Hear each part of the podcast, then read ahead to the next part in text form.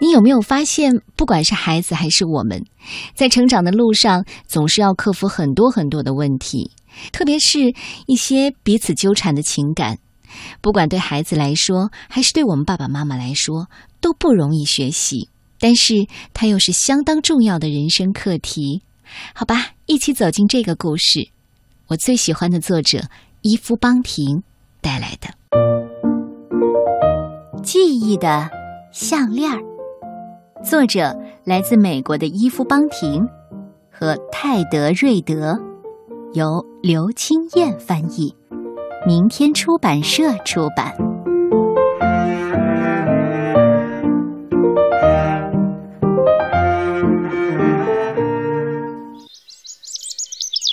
罗拉坐在后院的橡树下，小花猫咪咪躺在她的身边，不时的摇着尾巴。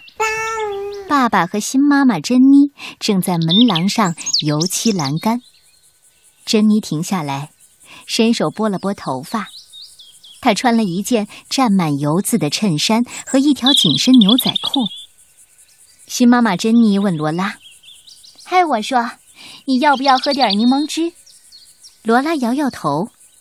当珍妮看着她的时候，她正好从大腿上的红色绒布盒里拿出那条记忆的项链。项链上的扣子闪闪发亮，还映照着各种形状的橡树叶影子。珍妮用油漆刷蘸了一些漆料，继续工作。她的肩膀看起来很僵硬。罗拉常常当着新妈妈的面儿，拿出这条项链。罗拉大声的对咪咪说：“你知道吗？这是我。”外曾祖母传下来的记忆的项链，他传给外婆，然后外婆再传给妈妈，现在是我的了。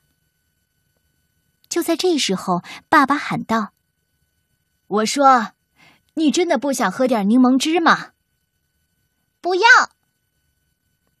珍妮提高嗓音对他说：“嗨，我说，如果你没有什么重要的事，你可以过来帮帮忙。”谁说我没有重要的事情？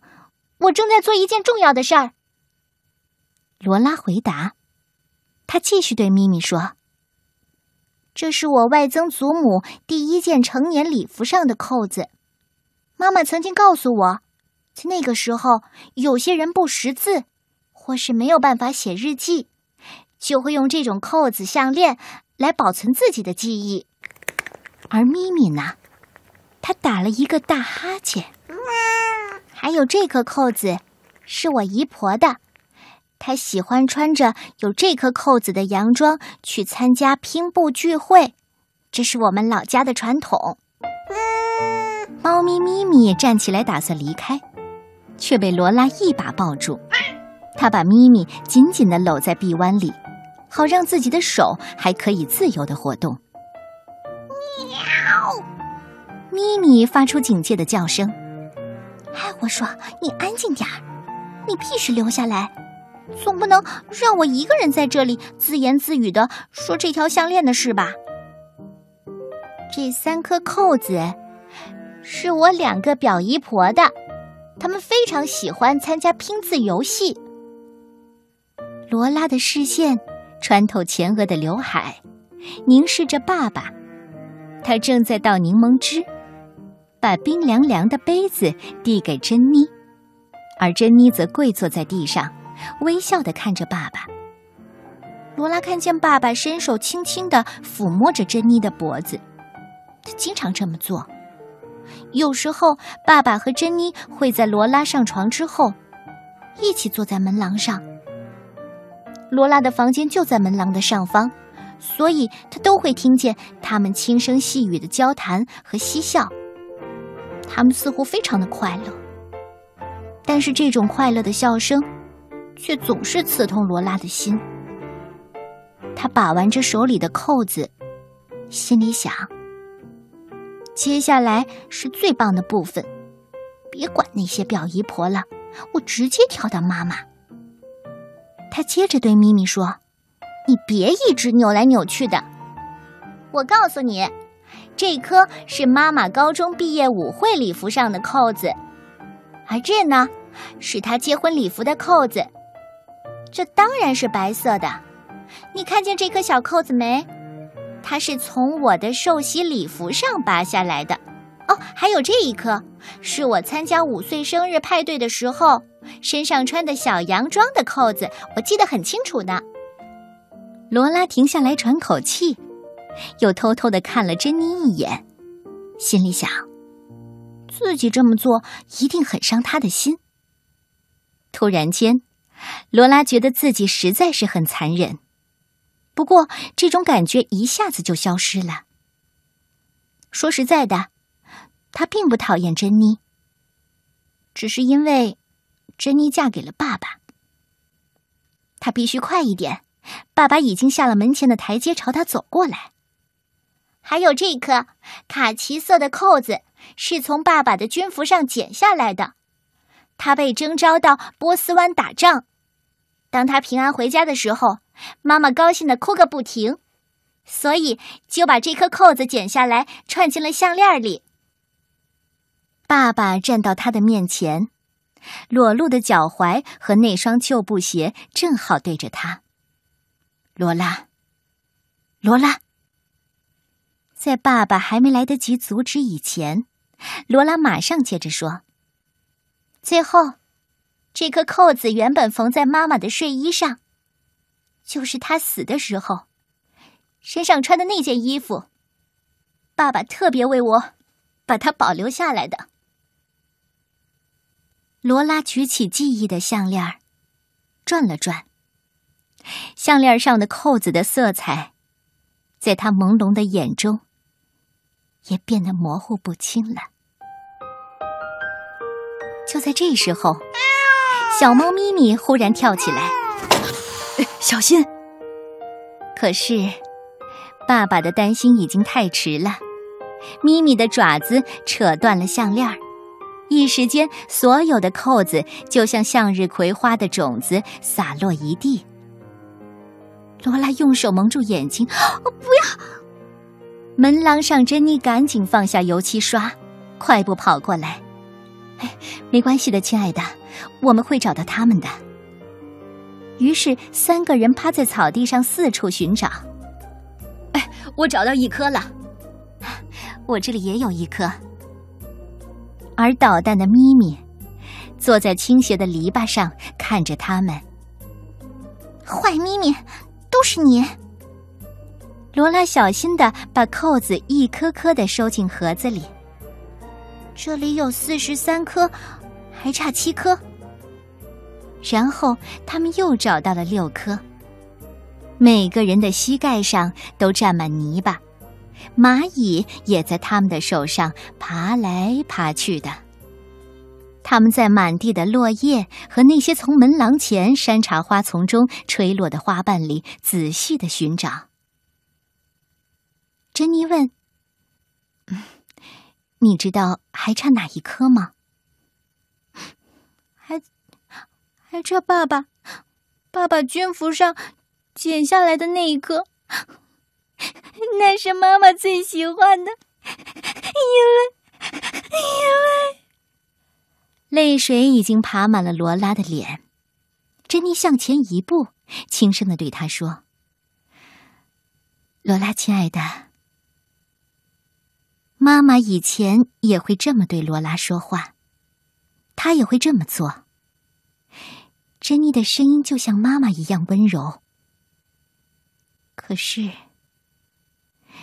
可是她不是妈妈，妈妈在三年前就死了。她是珍妮，爸，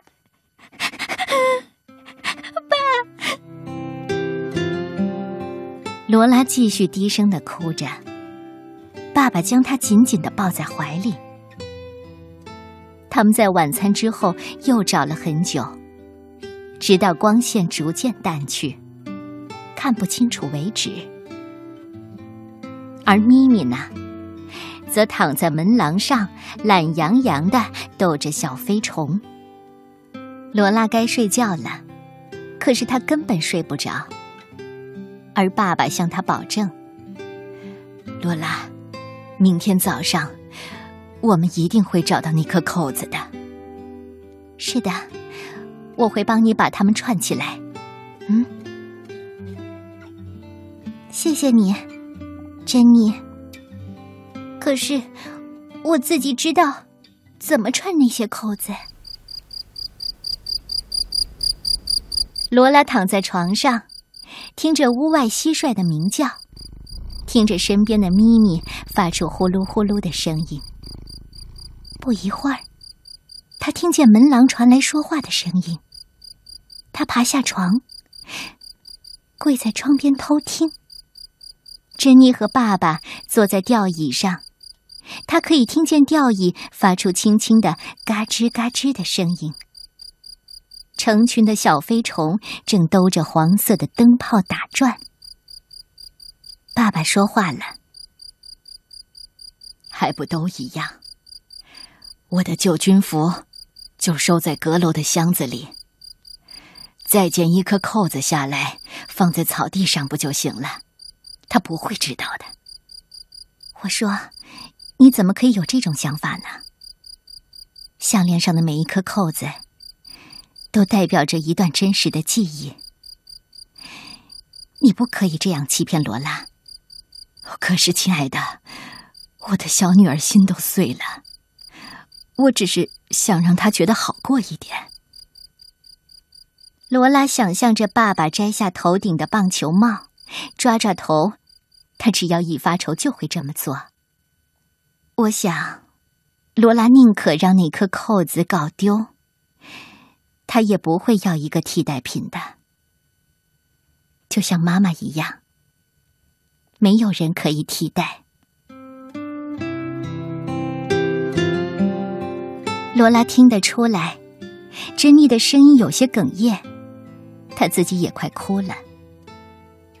吊椅发出嘎吱的声音，有人站起来了。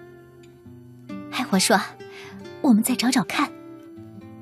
你你是说现在，黑漆漆的，什么都看不见。你可以去拿手电筒啊。罗拉咬了咬嘴唇，心里想：他是不是也应该下去帮忙找？但是如果他下去了，他们就会知道他刚才在偷听。罗拉看见手电筒白色的光圈。还有爸爸和珍妮，黑色的身影在草地上来回的穿梭，空气当中传来油漆的味道，蟋蟀也不再鸣唱，静静的和他一起聆听。过了一会儿，他听见珍妮兴奋的叫嚷：“ 我找到了，我找到了，在这里，他一定是滚过来的。”珍妮把手上的东西举起来。哦，太好了，太好了！啊！爸爸抱起珍妮，用力的转圈儿，珍妮也开心的大笑。哦，我说小心一点儿，别再把它给弄丢了。我说他一定会很高兴的。珍妮，你可以在明天早餐的时候拿给他。我觉得这样不好，他大概不会希望。扣子是被我找到的。这样吧，我们把它留在门廊上，就像是小精灵送来的礼物。罗拉慢慢的爬上床，咪咪早就钻进了她温暖的被窝。